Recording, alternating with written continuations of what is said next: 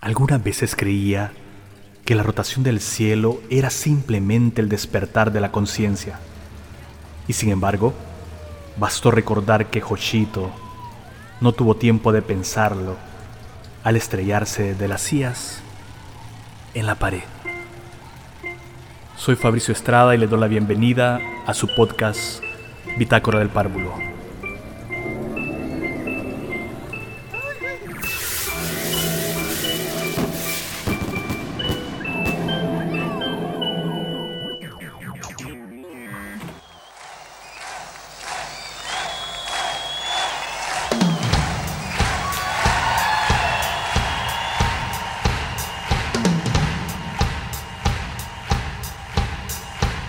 Opus.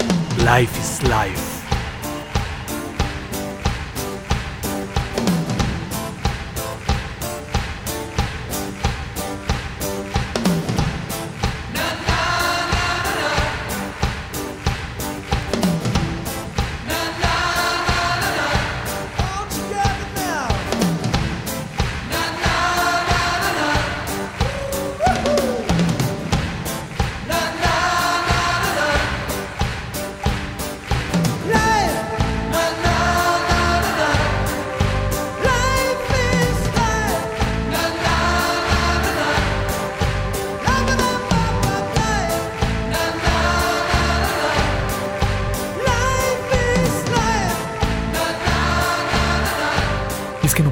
Asociar la energía de esta canción con René Pock. Aunque a René le queden mejor las óperas, sin embargo, el cantante de la banda austríaca Opus, Herbig Rudiser, allá en 1985, nos inyectaba de felicidad por el simple hecho de estar vivos, como he sentido con René Pock cada vez que he tenido oportunidad de hablar con él en Tegucigalpa. Nacido el 1 de octubre de 1940 en Lorraine, a cinco meses de que la Blitzkrieg arrollara a la bella Francia, René, cuyo apellido se mezcla con su paradójico ascendente alemán, de esa vieja zona en disputa, inició un periplo de vida que desde las tijeras de peluquero al peso mágico de su legendaria cámara Paté, lo condujo de París a Quebec y desde Quebec a Honduras. Hace 47 años ya de eso, un tiempo en que se ha convertido en uno de los hondureños que más ama Honduras que más registros cinematográficos le ha hecho a Honduras, que más ilusiones le sigue teniendo a Honduras basado en la recuperación de su memoria visual. Y es ahí donde lo encontramos, en su oficina de la Cinemateca de la Universidad Nacional Autónoma de Honduras que él dirige, acompañado de la imagen más venerada de su propio santoral, Sami Kafati, allá en el segundo plano de mi ángulo de visión, con su dolly en ristre demarcando el recinto desde el cual el cine hondureño arrancó. Aquí está la entrevista que le hiciera gracias a la gestión del compañero historiador Edgar Soriano, días después de que el mismo René me entrevistara para un homenaje a los personajes señeros del Bicentenario en Honduras. ¿De quién me tocó hablar en ese momento? Nada más y nada menos que de Rafael Murillo Selva, el maese di maesi, pero esa es otra historia, porque hoy toca escuchar a René Poc y aprender de él. Su vivir es vida.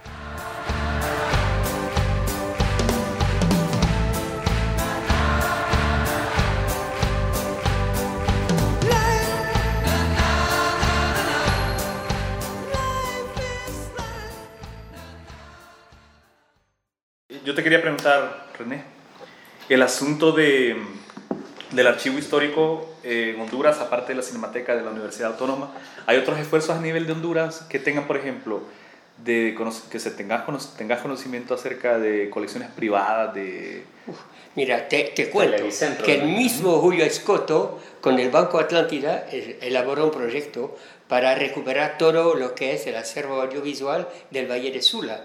Pero como siempre, por la pandemia, después el Banco Atlántida, de que sí, pero tenemos otras prioridades. Pero solamente, mira, en el Valle de Sula hay una cantidad de material, video, cine, estoy seguro, a saber escondido dónde, pero los hay, estoy seguro. La misma compañía ahorita que ha dejado eso en su, en su bodega. Yo sé que hay cosas. Y tenemos, nosotros como proyecto, al arrancar de nuevo, ir a visitar todos los centros eh, regionales.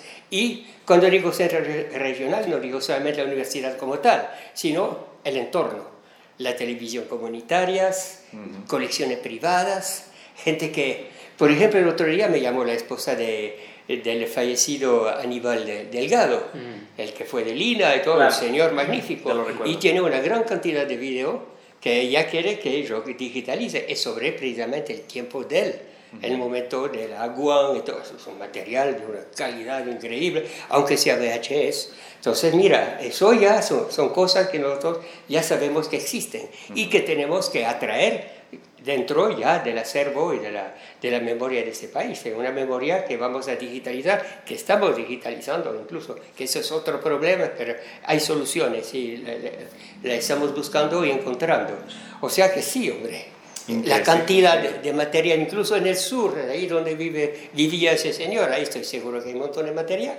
Ah. ¿sí? En la misma, uh, ¿cómo decir?, iglesia del sur. Eh, y Televicentro.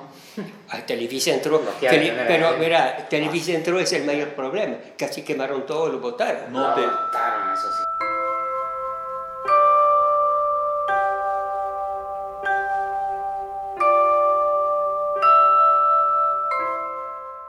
¿Cómo vas a creer?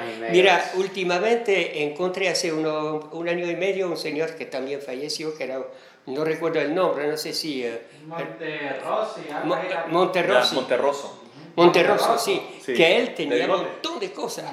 Y él me pasó una parte, pero me dijo, René, desapareció. Recuerdo que Ponce Garay empezó en el Canal 5 hace unos 15 años, ah, un poquito antes de su muerte, unos dos, tres, cuatro años antes de su muerte, él empezó a hacer una videoteca, tres cuartos, imagínate, Betacam. Wow. Y todo eso ya desapareció. El tres cuartos se lo, se lo barrieron. Sí, totalmente. Entonces, ¿qué, pasa? ¿qué pasa? Todavía hay unas cosas. Por ejemplo, con el mismo Salvador tengo bien buena amistad y él me pasa todo lo que tiene en, recuerdo del fútbol más que todo. Por eso tengo una, una cuestión increíble sobre la historia del fútbol en Honduras. Bueno, y yo tengo con otros por aquí, por allá, ya una, unos videos, pero realmente todo ya se fue. Y ahora el asunto de la, de la búsqueda e, o investigación en la Biblioteca del Congreso en Estados Unidos. Ah, eso sí, pero es otra cuestión. Mira, eh, el problema nuestro es que tenemos que enfocarnos hacia lo nacional. Yo estoy seguro que en el futuro los que me seguirán después van a tener que hacer esto. Tiene que hacerlo y se podrá.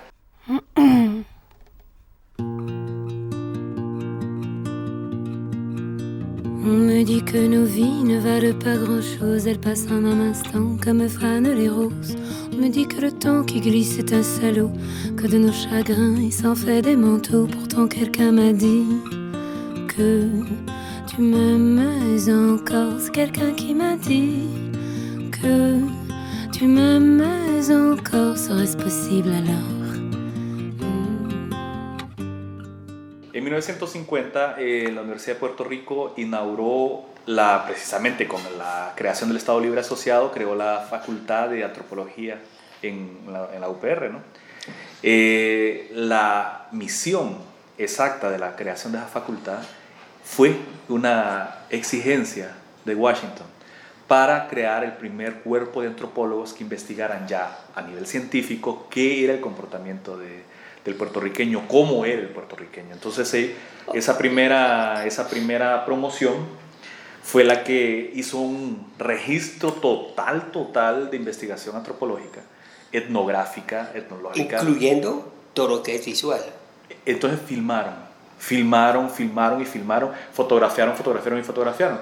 Fue el segundo gran barrido o escáner de la nacionalidad puertorriqueña desde, desde el primer día de la invasión en 1898, 1800, 1900. ¿no? Entonces existen dos registros en Puerto Rico, absolutos, los de 1898 en la invasión y los de 1950 con la creación del Estado Libre Asociado y la creación de la antropología. Ok, todos esos archivos están en Washington, todos. Te lo digo esto porque seguramente aquí tuvieron que haber hecho registros desde, la, desde el conclave la, bananero. La, compañía, todo está en Nueva Orleans. Hay cosas en Nueva Orleans. Eso es lo que te quiero decir. En lugar de Washington, nuestros archivos deben estar en New Orleans. Definitivamente. Hay unos también en California, me contó hispano que estuvo estudiando ahí por Los Ángeles. Hay, hay, un montón de cosas en todas partes y eso es, es fundamental que, que, la Cinemateca un día tenga acceso a esto. Bueno, y que, que, pueda incluso usarlo bajo condiciones. Ya sabemos todo lo que, la parte legal que se, que se viene, pero sí eh, la recuperación de de la memoria audiovisual y fílmica de Honduras, o sea, esa, esa increíble historia grabada, estamos, como decir, a 10% de lo que hay que hacer. Ok. okay. 10%, eh, como digo, es una hazaña en un país como este. Sí. Y yo te lo digo porque hace ya 8 años, 6 años que estoy en esto.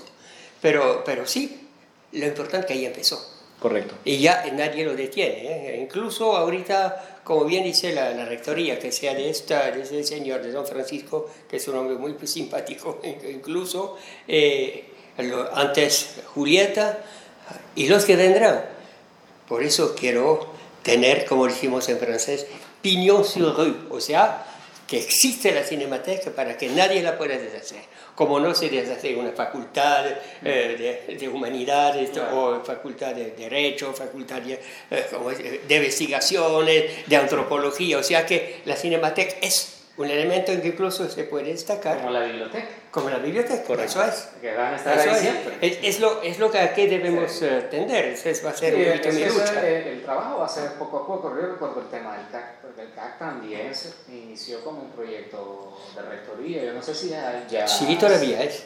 Imagínate cuántos años han pasado. Así es, cierto. Sí, porque el tema es que, bueno, no, no sé si, si y, sea un problema ese, pero tiene que quedar bien instituido en, en la estructura de, institucional. Eso es, e, ese es el problema, porque nosotros decimos una rectoría, pero yo no veo en el esquema de rectoría esto. Exacto. Tengo una pregunta, René. En las últimas producciones de cine, o hay, hay muy buenas, yo he visto, de, por ejemplo, yo te repito, Enrique Medrano me parece hace, hace unas bellas historias en corto últimamente acá en Tegucigalpa. Está filmando en Tegucigalpa. Sí. Eh, eh, eh, no lo vi él. No, no, yo, te debo, yo te debo pasar ese link de, las sí, dos, de los dos. Por favor, sí, eso es. El, el Inmortal, el, Sí. el corto, es de es una fábula de un hombre, puede ser de licántropo, puede ser, tendrías que verlo. El asunto es que un hombre se hace monstruo dentro de Tegucigalpa, porque la ciudad es un monstruo. Ya, Entonces- ya, ya, me vino la imagen inmediatamente. Entonces el hombre, el hombre eh, o sea, toda la, la narrativa de la, de la visual de la película está en las calles de Tegucigalpa en la noche. ¿Te imaginas en, la, en, la- en el derrumbe de ese nocturno de Tegucigalpa? Más cuando llueve. Uy, hay escenas de eso, increíble. Entonces, me parece que hace un registro, aparte de su propia narrativa, está haciendo un, un- ¿cómo decirte? Sí. Uno de los primeros rescates o registros históricos de esta actualidad del derrumbe Sí, sociopolítico. la memoria de hoy es la memoria de mañana. O sea, yo siempre insisto en ese... ¿Te puedo eh, eh, o sea, que lo que filmamos hoy es lo que se va... Sí. ¿cómo decir? O sea, que no hay que dejar. Así es. Eso es, y ese es mi problema, es que no puedo hacer, hacer todo. Pero por- yo lo, lo que quiero más bien es hacer que, la, sí. que gente registre y que después venga a la Cinemateca para dejarlo como depósito. Depósito que dentro de unos años se puede utilizar para hacer documental, para hacer investigación, lo que tú quieras, lo que la gente hace con lo que tenemos actualmente. Sí. Es increíble. Eh, Yo revisaba ayer algunos de mis eh, digitalización 16 milímetros, se sentiría ustedes en el culo. Perdóname. Qui dove il mare luccica e tira forte il vento. Eso es. O sea Ajá, que. Tu registro sí, de, tener un registro completo de... Sí, y obviamente tenemos el registro de los 40 años últimos Gracias. de documentales. Ah, Entre, entre algunos, Ah, los míos. Que es ¿Cómo está, comandante? Tú vas a ver, la te voy a hacer visita a las dos bóvedas, te vas a Ok, ver. está bien. Te Bueno, quiero contar una ¿cómo le anécdota. Sí. Yo trabajé 18 años en publicidad, en producción de televisión. Sí, yo su- ya eso sí lo supe. Bien, entonces una vez haciendo, Sí. esperando en una sala de edición para un Estoy en una comercial, reunioncita aquí en la universidad. eh, estaban terminando un comercial de Burger King, de Burger King. Entonces, en tres puntos, el en- lugar. era una filmación que obviamente era un muchacho, era una, una cuestión spot, ¿no? Mm, Mire, el muchacho va, que de esta reunión. va queriendo- en la Cinemateca, en. Sí. El, el muchacho va diciendo que quiere desayunar bueno. y que solo el mejor desayuno lo va a encontrar en, en su Burger King. ¿va? Ok, la cosa es que va caminando, la, la- va un, un til, Sí, viene, entonces se mira de fondo la gente que viene caminando y en segundo plano exacto va Roberto Sosa caminando y va hablando con alguien. Durante 30 segundos va él, mientras aquel va hablando de su hamburguesa o sea, desayuno, todos los 30 segundos va Roberto Sosa caminando y viendo hacia abajo. Una de las imágenes, una yuxtaposición histórica ahí impresionante. Impresionante, sí. Yo le digo, ¿qué estás? Yo te digo, ¿qué tienen ahí? Espérenme, espérenme. Yo le digo, yo necesito esa, ese video. ¿Y lo, lo tenés? Me prometieron dejar, eh, eh, entregármelo, nunca me lo entregaron. Ah, no, qué triste eso. Yo tengo cosas espléndidas de, de Roberto Sosa también. Mira, tengo, incluso escribí algo sobre él a partir del, eh, ¿cómo decir?, del documental que hizo Bude. Ah, claro, sí lo vi. Lo viste, sí, sí. vi. Y Ahí tengo- aparezco yo hablando. Sí, entrevi eh, lo entrevisto también eh, eh, a, a don Roberto Sosa en 92, en la Alianza Francesa. Mira, es Hablan una extendido. joya. Todo eso. Y tengo otras cosas de él, realmente ya de todo lo que, de lo que otros firmaron de él, a veces muy bueno, a veces medio, pero Sí. yo guardo todo, esa es la, la política, Ok. guardar todo. ¿no? La gente dice, ¿para qué vas a guardar esas películas de las folas no- la- las locas noche de Navidad? Digo, eso es parte de la historia, hombre. No, nosotros Sí, ya es hay que ver un poquito cómo ha sido el cine francés al principio.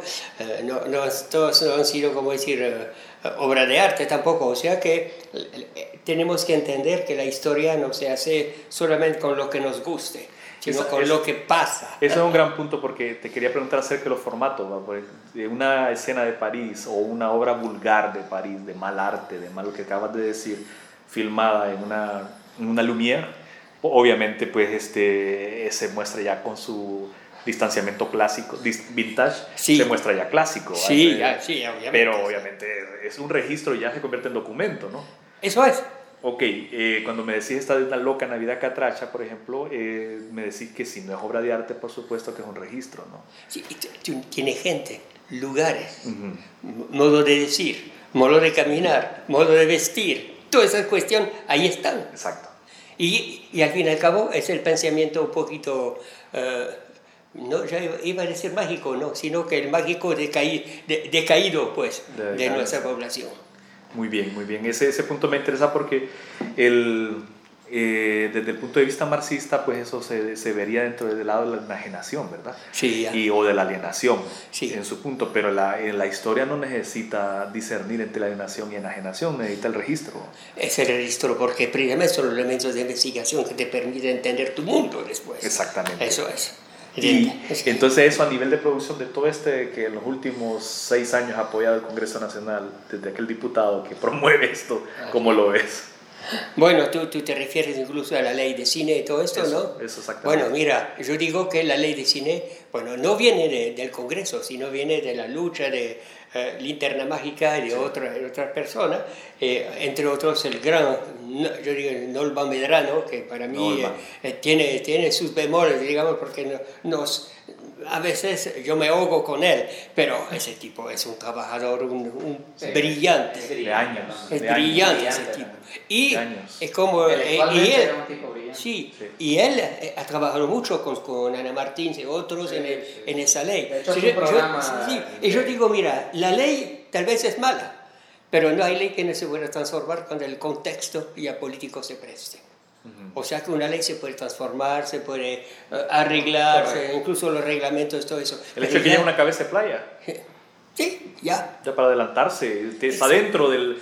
Sí, eh, y ahorita eh, también es del Congreso, imagínate, aprobado, o sea que es indestructible en cuanto a ley, pero ahorita sí es transformable, ¿sí? En función, bueno, de, de- de la evolución de la sociedad, de la política, espero que vamos a salir de ese embudo donde estamos, pero lo, lo cierto que sí es fundamental. Y eh, yo tengo una buena relación con Raúl Agüero también. Ah, sí. Primer- primero te voy a decir porque, bueno, es el director actualmente del Consejo Nacional del Cine. Son, bueno, de la ley salen esto, salen estructura, que un Correcto. día pueden ya entrar en una- un camino más adecuado. Eh, Definitivamente hay que esperarlo. Tú sabes que siempre hay buitres, pero eso ya definitivamente. Lo interesante que su tipo ahorita le digo, mire Raúl, lo que quiero es que me consiga un proyector 35 milímetros, 35 para ponerla a la entrada de la cinemateca y que todo lo que tenga de películas que sepa, que lo dé a la cinemateca. ¿Cómo no, René? bueno, atrás, justo atrás tuyo está Flashdance, mm. está Metrópolis, Cinema Paradiso, y está Casablanca, y el último está Kubrick con La Naranja Mecánica. Sí. Son eh, cinco películas de las que veo que es, eh, pues obviamente, definitivamente es tu mundo, tu visión sí. pero tu visión para tu oficina. Ahora quiero que me digas cinco películas tuyas de culto que diría vos, si yo fuera el resumen de la humanidad, estas cinco películas... Pero no, cinco es poco. Solo cinco. Solo cinco. Sí. Bueno, yo te lo voy a decir en función de lo que fue mi vida. Así es. Como, eh, como joven y después como llegar al cine. Porque uno, no soy un intelectual del cine, ni, ni veo tanto cine, pero yo sé que por haber visto esa película, yo me vine seguramente al cine. Primero el Salario del Miedo, Le Salaire de la Peur. Okay. Con Yves Montand, yo tenía 11 años. Peter Van Eyck, eh, Charles Van Elp, recuerdo su nombre, que toda esa gente ya desapareció. Bueno, después de adolescente, a mí lo que me impresionó fue, porque soy amante del canto, del arte escénico, West Side Story.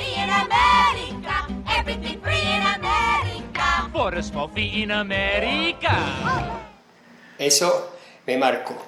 Después, en los 60, también, una película que recuerdo que vi en Toronto, eh, ya cuando era peluquero entonces, ah, lo recuerdo. Fui al cine a ver Un hombre y una femme, un hombre y una mujer, de, de nuestro amigo Lelouch. Lelouch. Lelouch.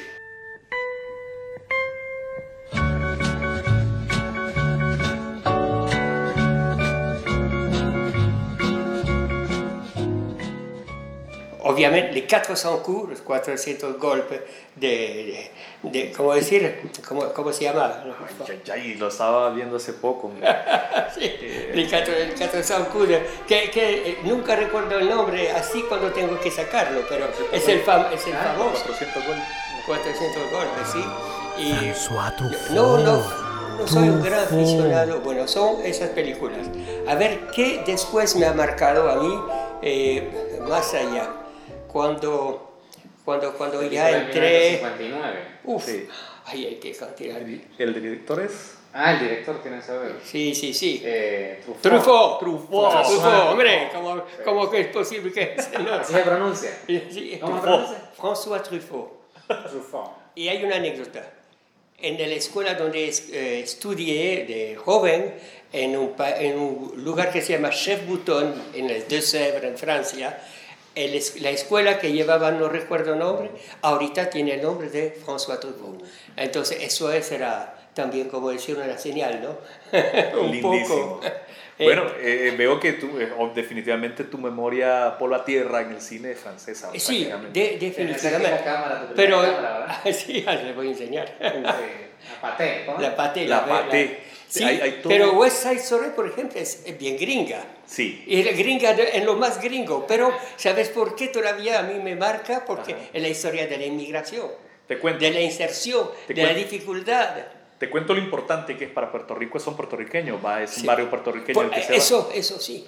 Eh, la pandemia cortó el, inicio de la filmación de West Side Story en esta época actual. Ah. Ya hicieron la, el casting, eh, llegaron cientos de jóvenes, en, eh, eligieron ya quién va a ser la, la protagonista y va a ser filmada igual en New York.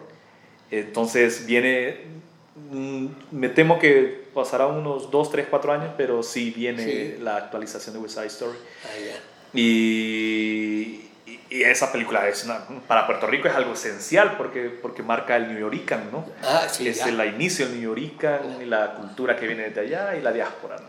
Es, es fascinante. Hay otra película que adolescente me marcó mucho. Es con Grace Kelly, con eh, eh, Frank Sinatra y Bing Crosby y Louis Armstrong. High Society. High Society. High, Society. High Society. High Society. High Society. High Society. Con la voz profunda. He's next and he's good news. Something kind of tells me that boy is nursing the blues. And high, high, high society. High society. Cosas, eso, mira, son cositas así, pero tú vas al cine, además, Grace Kelly es estamos todos enamorados, los, hijos. Pero cuando voy a ver la película, yo me enamoro realmente de los cantantes, de Bing Crosby, de Frank Sinatra, con ese, esos crooners que nadie lo superó. Tú puedes decir lo que tú Hablábamos de eso, de los crooners, hace como unos cinco días. Sí. Que hablábamos que nuestros crooners eran José Luis el Puma, Rodríguez el Puma, bueno, Rafael el crooner. Sí, algo algo es algo, ¿eh? no, pero bueno. Sí, sí. Bueno, eh, mira, me, fascinó también porque era gran aficionado de la ópera, la película eh, de, Caruso con Mario Lanza y todo eso. Fiscarraldo. Eso, mira, para mí, eso, esa sería la, la quinta.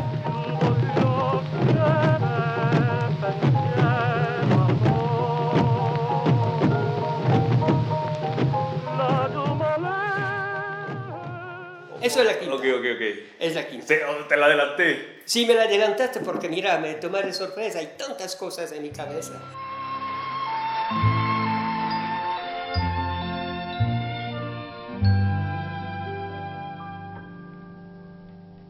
La mer